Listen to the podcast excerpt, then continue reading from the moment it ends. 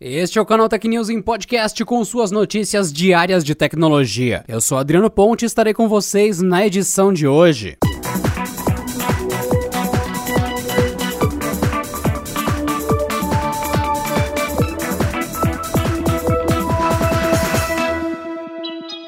Recentemente, o Google anunciou que não oferecerá mais espaço ilimitado para você armazenar imagens no Fotos, restringindo a capacidade de 15 GB para cada conta Google. Agora a companhia passou a enviar e-mails notificando seus usuários de forma mais clara a respeito dessas novas políticas, para você se planejar com antecedência. E com uma novidade um pouco indigesta: se você extrapolar o limite de armazenamento durante dois anos, a companhia também pode se livrar do conteúdo excedente. As políticas entram em vigor a partir do dia 1 de junho de 2021. Depois dessa data, o gigante das buscas poderá eliminar conteúdos excedentes, especialmente se sua conta estiver inativa por mais de dois anos. Ultrapassar o limite de armazenamento gratuito de 15 GB durante esses 24 meses também será motivo para exclusões arbitrárias de documentos, fotos e arquivos. Mas não é preciso se desesperar. Você terá afinal cerca de 5 meses para se preparar. Além disso, o próprio Google diz que vai avisar várias vezes antes de jogar o que está sobrecarregando seu limite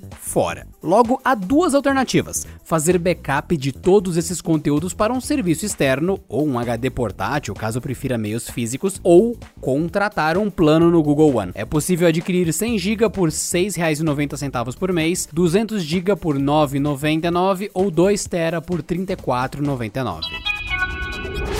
Jogadores que estão tentando solicitar o reembolso de Cyberpunk 2077 nos consoles da linha PlayStation não andam tendo muito sucesso. A própria Sony está barrando as requisições e pedindo que os jogadores aguardem o lançamento de atualizações. Os relatos se acumulam nas redes sociais, inclusive no Brasil, nos dias que seguem ao lançamento de um dos títulos mais esperados e bugados de 2020. A performance não se aproxima em nada do que foi anunciado, principalmente nas versões básicas do PlayStation 4 e Xbox Xbox One. A demora no carregamento de texturas, bugs diversos, problemas de funcionamento e, acima de tudo, travamentos. Todos esses problemas levaram a uma onda de pedidos de reembolso em todas as redes dos videogames. Um movimento que chegou a ser endossado até mesmo pela própria desenvolvedora do título, a CD Projekt Red. Ainda assim, ela vem pedindo calma, indicando aos usuários que correções devem ser liberadas até fevereiro. Quem não quer esperar, porém, parece não ter muitas opções. Os representantes da própria Sony negam os reembolsos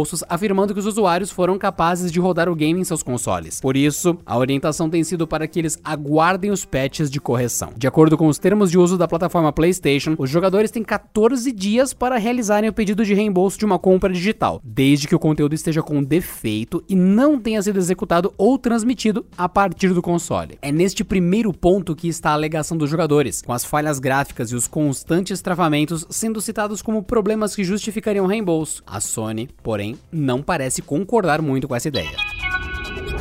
A Califórnia está multando a Uber em 59 milhões de dólares por a empresa se recusar a liberar informações mais precisas do seu relatório sobre abuso sexual em 2019. No ano passado, a companhia soltou dados totais sobre assédio em seu serviço, dando um panorama sobre a questão. Com isso, a California Public Utilities Commission pediu mais detalhes sobre os casos. A multa seria pela recusa sobre tais detalhes. O relatório envolve somente os Estados Unidos, somando aproximadamente 6 mil ocorrências de assédio sexual e abuso na plataforma entre 2017 e 2018. Destes, 1.243 casos foram na Califórnia. O número fez com que a CPUC fosse atrás de mais detalhes sobre os casos. Então, o grupo pediu ao Uber que informasse dia, hora, local, além dos nomes das pessoas envolvidas e a quem a reclamação foi feita. O órgão prometeu manter todas as informações sob sigilo. Contudo, a Uber se negou a entregar tais dados, dizendo que isso seria uma chocante violação da privacidade das vítimas. Além disso, a empresa alegou que o órgão não mostrou nenhuma garantia de que teria capacidade de manter a confidencialidade dos dados. Depois disso, a comissão californiana recuou no pedido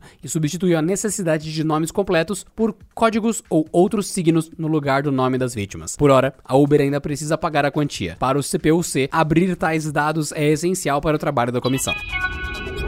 As chamadas Big Techs dos Estados Unidos, no caso Google, Apple, Facebook e Amazon, podem ter que mudar as suas práticas de negócios na Europa. Isso porque a União Europeia está criando novas regras para a atuação de empresas nesse setor e que pode ser anunciada na próxima terça-feira. E que podem ser anunciadas na próxima terça-feira. Esse conjunto de novas determinações leva o nome de Digital Markets Act. Ele prevê multas que variam entre 6 e 10% do faturamento anual para empresas online que violarem as novas regras. A proposta visa não apenas controlar as gigantes da tecnologia, mas também evitar o surgimento de empresas dominantes que trazem práticas anticoncorrência. As regras também estabelecem uma lista de ações que essas companhias podem e não podem fazer. Essas ações serão classificadas de acordo com critérios como número de usuários, receita e número de mercados em que atuam. Já o segundo conjunto de regras, conhecido como Lei de Serviços Digitais, também visa as empresas digitais de grande porte, que contam com mais de 45 milhões de usuários. Elas serão obrigadas a executar mais ações para combater o conteúdo ilegal em suas plataformas. Isso vale ainda para o uso indevido das mesmas e que infringe os direitos fundamentais e a manipulação intencional de informações para influenciar as eleições e a saúde pública, entre outros.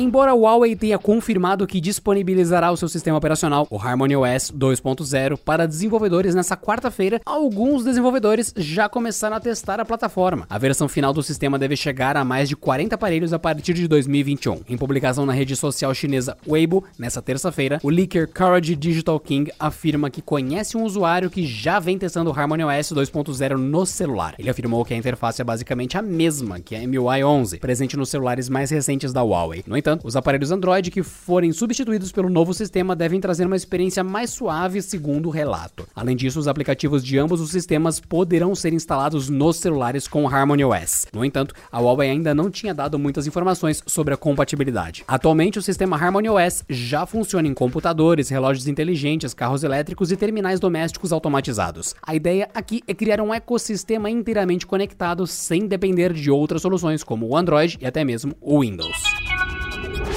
E por hoje é só, pessoal. Nos vemos na próxima edição do canal Tech News e Podcast. Este episódio contou com o roteiro de Rui Maciel e edição de Samuel Oliveira.